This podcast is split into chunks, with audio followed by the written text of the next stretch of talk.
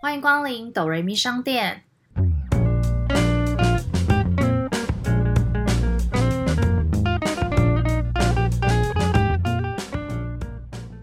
我是板娘多莉，我是小米。在这个节目里，我们会透过一部戏剧的剧情来分享身边的故事。到底是人生如戏，还是戏如人生呢？听到这里的朋友们呢，别忘了先订阅我们的频道，这样才会有更多朋友听见我们哦。还有，我们现在也开放了股东投资，欢迎大家可以小额赞助我们，链接都在节目的下方哦。好，今天呢，我想要先插播一件事情，就是这一在介绍节目前吗？对对对，因为最近这一周真的这个 app 真的太沸沸扬扬了，就是 Clubhouse。没错，哎，有没有发现最近大家每天都在问说你有没有被邀请，然后要不要来开房间？其实这些话听起来真的蛮就是有带有色情意味。还有什么啊？我昨天跟谁开房间了？就是如果你在办公室讲这个话，旁边的同事如果还没有。不知道这个事情，就会觉得这人怎么有点怪怪的。就想说这件事要怎么公开来讲，跟谁开房间吗？对啊，因为最近大家就是会一直问有没有被邀请，还是有没有邀请码之类。因为播出的时候，或许还有人还没用或不知道这是什么，我们可以跟大家介绍。我觉得它有点像是就是现在的 podcast 跟直播结合。嗯，它可以随时打开，然后你就开始录音，然后跟大家聊天，因为你是看不到画面的。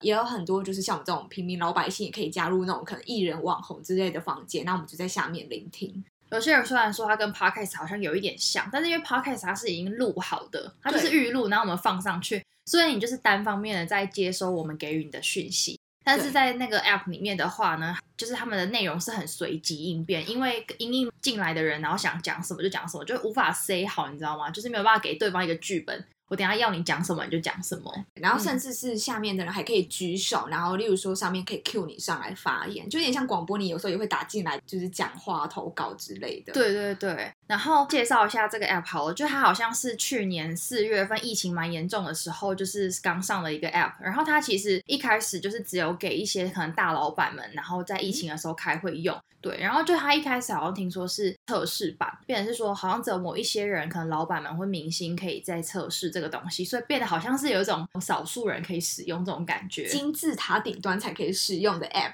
对，因为它就是有一点在这几天突然爆红，然后大家都在用。就是很多 KOL 或艺人就会有种抢先，然后都要在现实动态。我也有了，好像就是它就是一个趋势，跟 LV 包一样，就是艺人都要人手一个那种感觉。然后就大家都在跟风。对，然后我那时候也有先注册了，因为我真的不知道这 app 到底是要怎么用跟要干嘛。注册之后输入手机号码，对，然后收到验证嘛，然后就一直他就是上不去也上不去，我就不知道到底是怎样。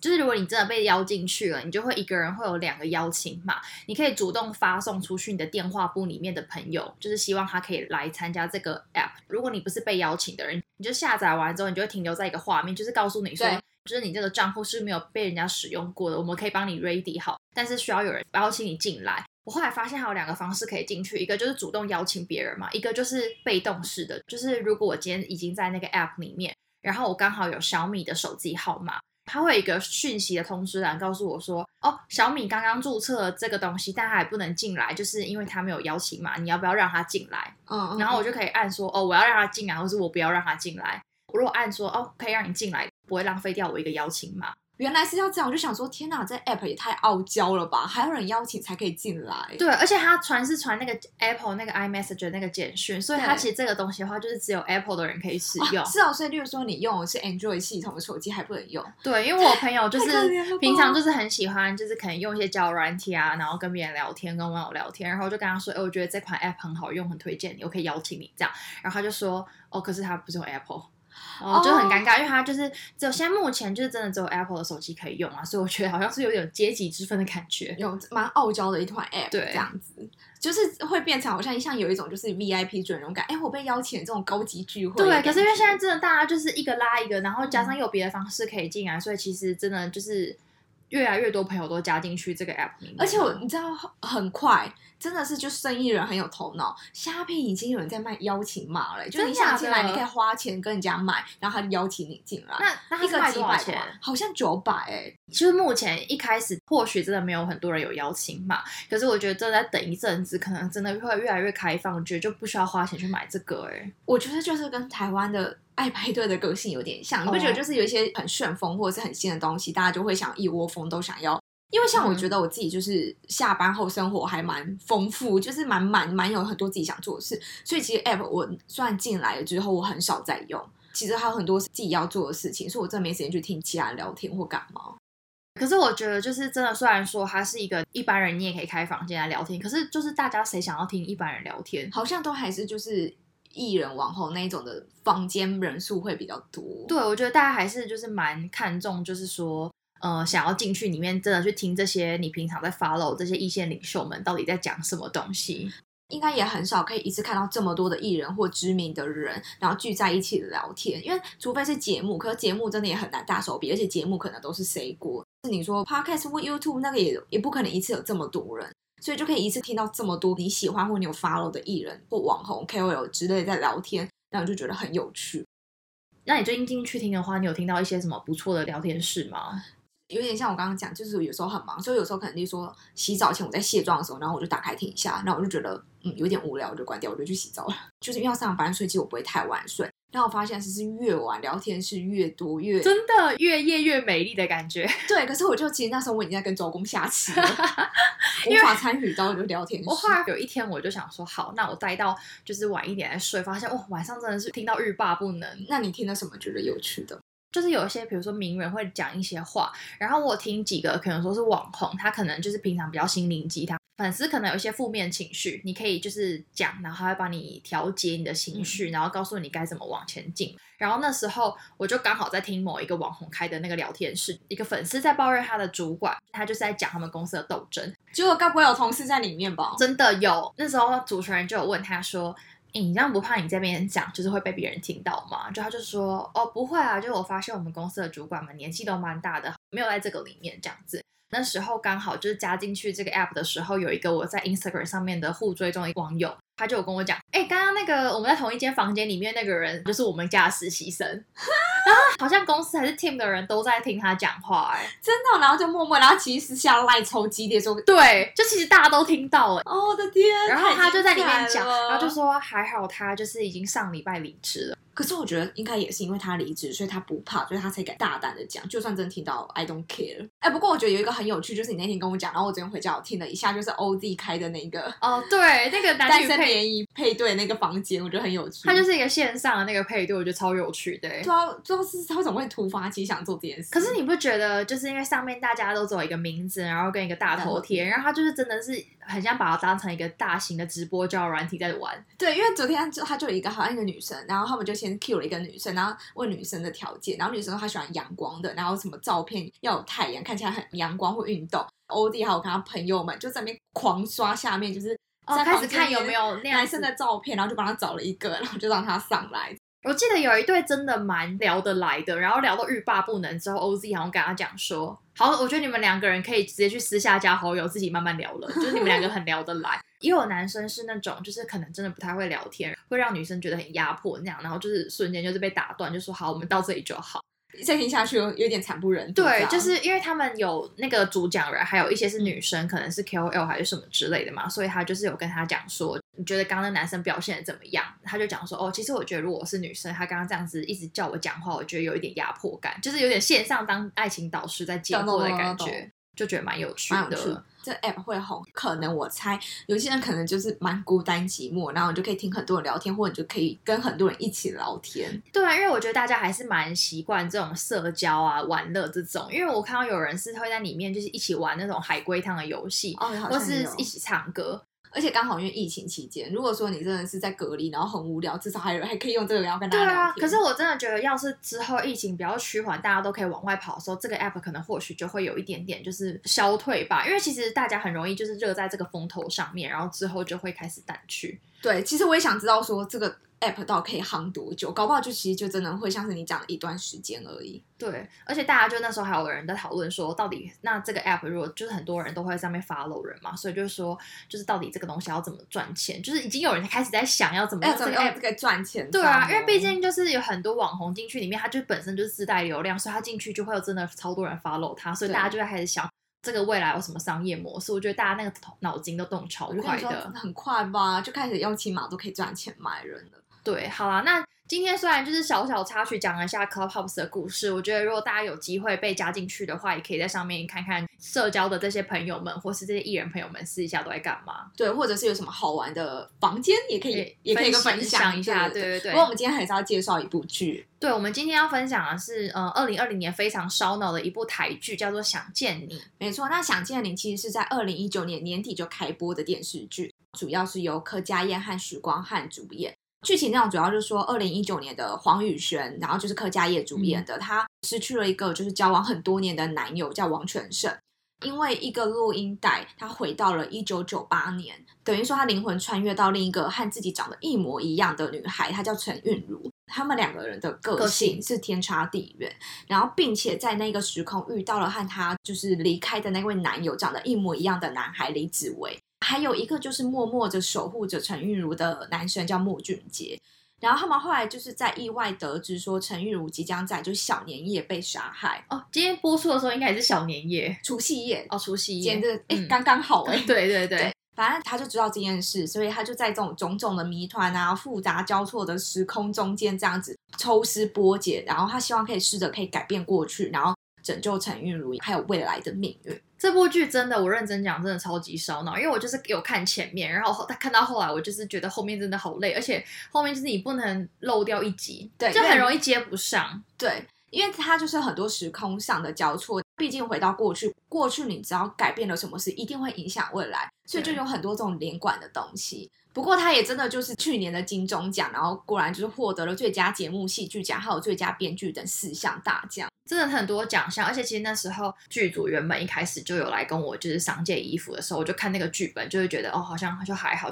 过了一年后之后大爆红，哎，就众望所归啊。它是有点算是三分之一还是中间才开始爆红，不过从第一集就开始看，然后我就觉得蛮好看的。而且他那时候结局的时候，刚好那一天是我们之前介绍的那部韩剧《爱的迫降》的结局同一天。他们因为是同一天，然后爱奇艺不是还直接爆吗？对啊，就是那一天大家都在等，而且大家那天就在想说，那你要先看《想见你》，还是要先看《爱的迫降》？但老实说，我觉得《想见你》比较好看。因为《爱的迫降》结局有一点就是，也不是，我觉得《爱的迫降》比较多就是爱情浪漫剧。可是《想见你》，我觉得它有给我一些很多的感触。而且他那时候其实结局的时候有不小心外流了一些他的片段，所以他们后来演员不是有补拍一段，很感人。他们在一个礼拜内敲了所有人，然后补拍了一段。我觉得那个就是会给人家很满满的感动。对，因为那时候就是外流出去，大家就是疯狂呼吁大家不要自己先看，对对，就是要留到最后跟他们一起看结局这样子，然后留给大家最后那个片段，我觉得很不错。就是真的，大家因为大家就是这么用心为这部剧了，然后最后因为还有这种小插曲发生，对。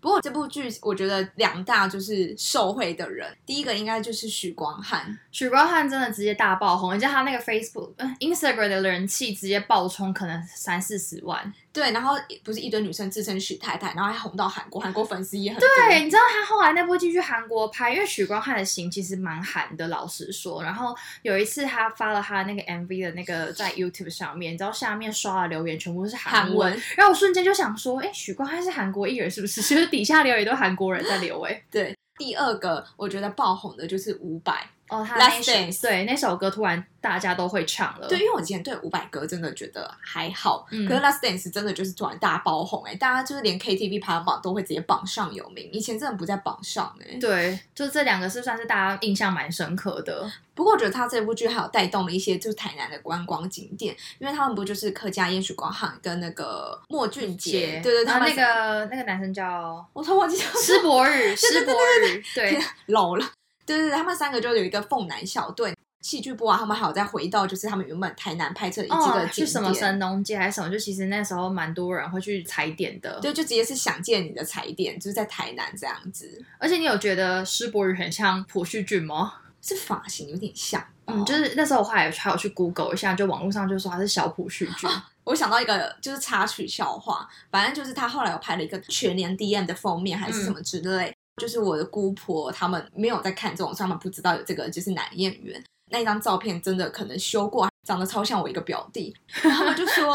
是我表弟后来去当 model 拍杂志，不是你你们家的亲戚怎么会不知道表弟有没有去当 model？可能就不知道嘛，就想说他是不是有 偷偷去接，然后还问，然后就因为他们觉得真的长得，哦对啊，那张照片就是真的有点像，不过本人我觉得差很多。刚刚讲到金钟奖，然后还有一个就是女最佳女主角就是客家，对，因为她在里面就是演两种个性的人，她要一直就是切换的，我觉得她在里面演技非常就是受到考验。对，因为她是诠释两种截然不同的个性的女生，我觉得就是里面的演技真的不会让我出戏，我觉得演的很好。嗯，而且她以前演就是《必娶女人》的时候，我就真的觉得她演技很好了。不过我觉得这部戏会让我很喜欢原因。主要还有一个点，就是他在诠释陈韵如这个角色的时候，会让我想起一些以前的事。学生时期的时候吗？对，我觉得没有像陈韵如这么严重。不过应该其实有看过的都知道，他有一个很严重，就是说第一个是他的个性比较孤僻，然后比较冷漠，再加上可能很多家庭或者是学校因素带给他，导致他对这个世界很绝望、很失望。然后就说像在学校，其实我记得里面没有演到有很严重的霸凌的桥段。不过老实说，很明显就是他有点算是被排挤的。嗯，以前学生不是就是大家都一坨一坨人，你可以看得出来哪一些人跟哪一些人比较好。大家分组的时候，你也可以很自然把说哦，他一定会跟谁谁谁谁怎样。对，然后我觉得你现在回想那时候，就是大家我觉得也不是很懂事，就会有一种，例如说大家都一坨一坨人，当这一坨人的谁不喜欢谁，就说哦我讨厌他，大家就会种莫名的义气，说好，那我们也要讨厌他。哦，但至于他到底做了什么事，搞不好其实。不知道，根本不知道。因为小时候很容易一股脑，就是同台之间说我们要一起干嘛，我们就好，我们就去，然后什么都不会问。就是我觉得是到年纪越来越大之后，就会想想的比较多。对，因为其实我在学生时代，我有我觉得不算到被霸凌，都会有那种一小段一小段，就是被排挤的时候。那段时间，我觉得最痛苦的就是老师很爱出那种分组作业。然后老师又不嫌自己分好组，就你们要自己分。那你们那时候如果被排挤的人，就很容易落单。然后最后就是一堆落单的人要一组。哦，对啊，因为你们就是没有人跟你们一组。然后老师都会问说：“那好，那现在谁还没有分到组的举手？”我觉得每次那个时间都让我觉得很被屈辱的感觉嘛，就是哦，你都每次都举手是不是？没没有每次就是刚好如果说被排挤的时候，因为老师我也不知道为什么，就是我被排挤的时候都刚好是那种就是分班或者是毕业前的那种半年到一年。哦，对，就是都是什么小二、小四、小六、国三、高三，懂？对，可是对我来说，我就是至少庆幸的是说，我就会觉得说，哦，再撑一下就毕业了，再撑一下就分班了，就因为如果你是刚进去马上被排挤，就会想说，那算了，还是转学好了。就你要跟这些人待三年呢，就是怎么可能？因为有时候你现在回想起来，也不知道自己到底做错什么事，可能真的就是不小心得罪谁，可是那个人就叫大家都不要跟你好。我以前是没有这样被排教，我刚好蛮庆幸，我可能从国中、高中到大学，班上的朋友都是比较大群的朋友，就有男有女这样子。因为我一开始也都是大群，可是就后来可能不知道，默默就变小自己一个人了。对，就会突然，然后有时候也不知道为什么。我记得高三是让我最印象深刻，我是真的不知道为什么。那时候我会觉得很生气，也是有一个女生可能就没有很喜欢我，可是我本来跟就是说几个女生很好，然后只是换位置换到后来就是本来跟我很好的女生就跟有一个女生就坐在一起，然后她可能就是洗脑她，后来她就也开始就是不喜欢我。高三的最后一学期就是有点就是都自己一个人。我觉得我比如说我假设真的在这一群朋友里面，我可能真的不喜欢谁谁谁，但我也不太会去明讲说我不喜欢谁。但是比如说大家说要干嘛的时候。我就不会特别说，我一定要找那个人，就是我不会去让大家知道我讨厌他。大家可能看我平常跟他的互动，可能就会有点发现，说我跟这个人不是那么的好。我也不想因为我自己个人的关系去影响别人，但是我希望就是，如果大家后来也没有跟他那么好，可能是因为你们自己也觉得他怎么样，而不是因为听了我说什么。我因为我如果今天去影响别人的话，我还会去为别人负责。要是哪一天突然怪我说，哦，都是因为你先怎么样，我也会觉得，我就不要去影响别人，就是最好的方式。我觉得我比较印象深刻，好像是国小还是国中，有点忘记。有一次就是有一个老师后来不教了，其实我们大家都蛮喜欢那个老师。然后那时候就是大家有一起写卡片，就是一人写一张，就是以前不是很流行的写基本资料跟给对方的话吗？然后就是他们会把它弄成一本送给那个老师，然后就是全班都有发一张纸写。我非常确定我写我教，可是最后老师拿到，然后说：“哦，我真的很感动。不过我发现好像有几个同学有漏写，可不可以？就是我希望这本拥有大家的卡片。”然后我的名字就被唱到了啊！就是我可能就是被撕掉了。等一下，我觉得这样子不行哎，就是对。然后我那时候其实就知道说我被弄了，因为我非常确定我有写我有交，然后可能就被撕掉，就是他们不想放进去。反正我就再重写一次，然后再交出去。你觉得会不会是小时候女生特别眼红，然后所以就不喜欢你啊？我不知道哎，因为像有时候有些事我也忘记。我觉得再加上以前就是女生吧，因为我觉得我个性其实老说跟男生相处比较融洽。我也是那种敢爱敢恨，喜欢就喜欢，不喜欢就不喜欢。不过老实说，因为经历就是学生时期这件事情之后，我大学的个性就是差很多，就是我比较不是敢爱敢恨，我就是会变得很随和，然后也会变得很在意别人的眼光，因为你就害怕再被讨厌，即使自己不喜欢这样或觉得不开心，你也不会说，就想说算了，我就就是让我就是就这样委屈一点没关系。我以前也是跟男生比较，因为我们班上只有五六个女生，就女生真的很少。都蛮大而化之的，就是大家不太会去，就是讲一些有的没的。对，所以就觉得好像就是大家都不太会有就是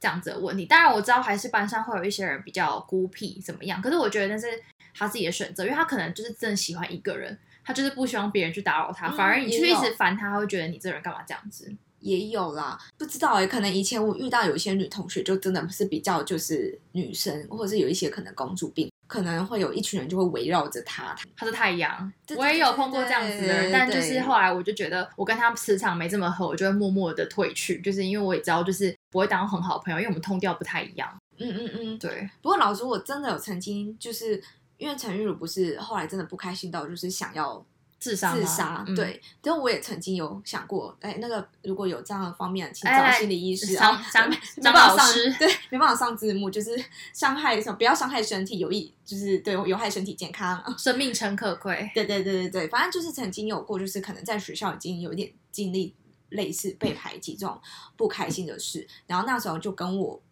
妈的感情也没有很好，跟家里感情也没有很好，然后就等于说，就是你你在学校也不开心，你回家也不开心。那时候真的觉得说，不如就这样。对啊，可是你跟你妈感情应该还不错吧？没有，那次真的是也是到大学长大之后，就是以前也真的就是，还是因为以前就是读书压力比较大。有可能是第一个就是呃压力比较大，然后或者是不知道我妈都说是我叛逆，可我觉得我还好哦。家长好像很喜欢讲叛逆期，就是我好像没有认真问过我妈我的叛逆期是什么时候。其实有时候就只是我们以前是不懂事，听爸爸妈妈的话，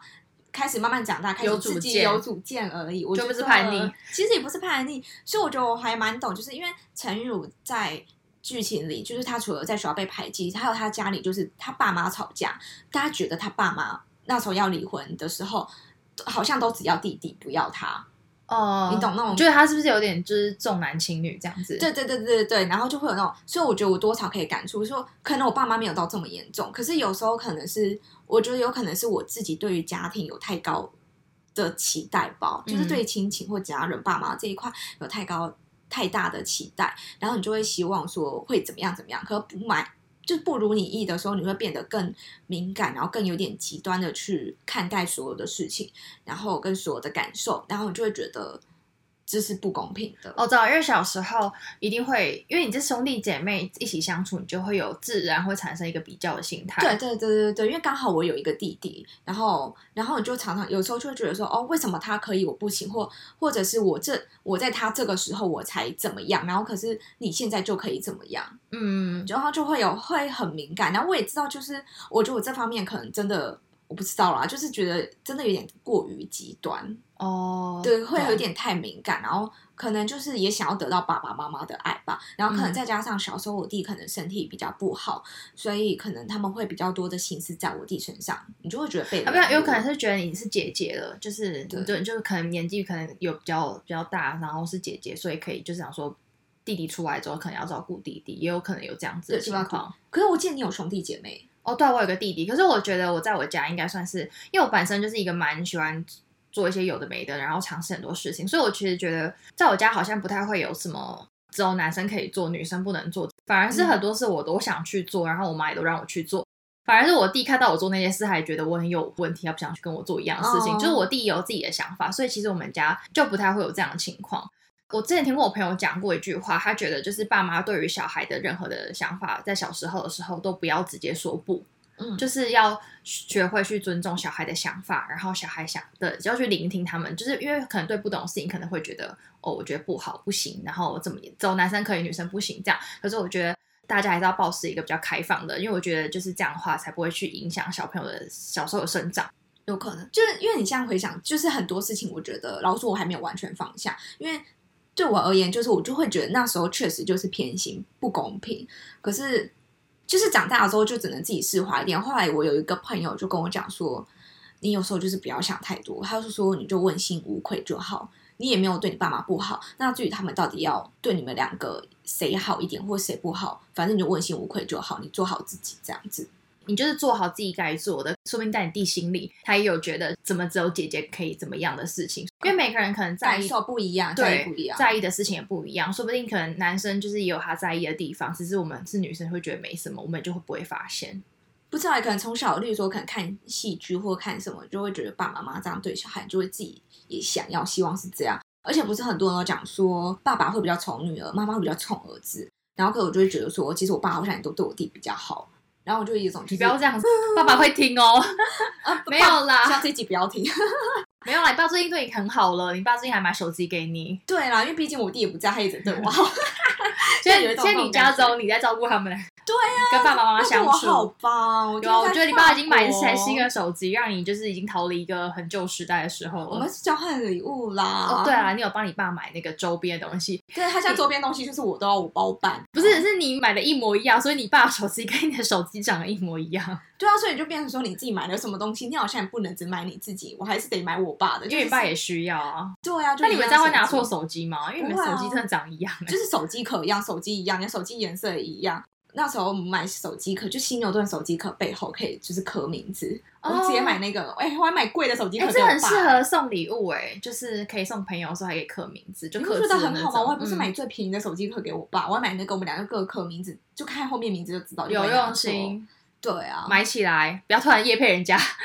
对，突然开始夜配犀牛顿这样。好啦，那我们今天好像也差不多。今天真的跟大家聊太多了，从我们最近的新发现的 Clubhouse 开始，然后还是推荐了一部我们最近想要推的《想见你》给大家。对，我其实真的觉得，如果说没看过，真的可以去看。不是说要看什么许光汉的颜值还是什么。其实我一开始也是看了许光汉的影，没有啦，就是看有些人觉得就是是要去看颜值，但好，我觉得他是一个很有内容，除了推理就是很烧脑以外。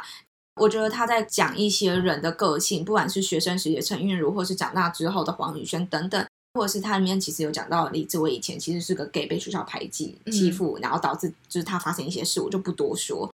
就是这些，其实你都可以回想到一些曾经自己的事，或者是你是不是有曾经这样去对待别人？我觉得己所不欲，勿施于人。如果你不想要被这样对待，也不要这样对待别人，就是互相尊重。嗯，对。我觉得这就是因为之前其实。就我有想到，就是蔡依林的那个《玫瑰少年》，就是讲当初最有名的就是排挤的那些霸凌的案件，就是真的，你觉得你好玩，你觉得是玩笑，但有可能就是让人家过不去，导致他就这样结束了自己的生命。而且很多大家都会躲在键盘后面讲那些话，因为大家可能会觉得我不需要负责任。对，但是我觉得现在大家对这个观念会有点渐渐改善。其实我觉得老师也很重要，因为有时候学生可能他真的思想方面没有那么健全。他觉得是一个恶作剧，是一个好玩玩笑，但其实对一个人来说是非常的受伤跟伤害，有可能是打击他这个人，就是从内到外这样子。对对，所以我觉得真的啦，从小教育，从小教育，然后真的不要去随便欺负别人。对，好，那最后记得要订阅跟评分五颗星。对，好，还有发了我们的 IG，然后要跟大家说新年快乐，新年快乐！我是板娘多莉，我是小米，谢谢光临。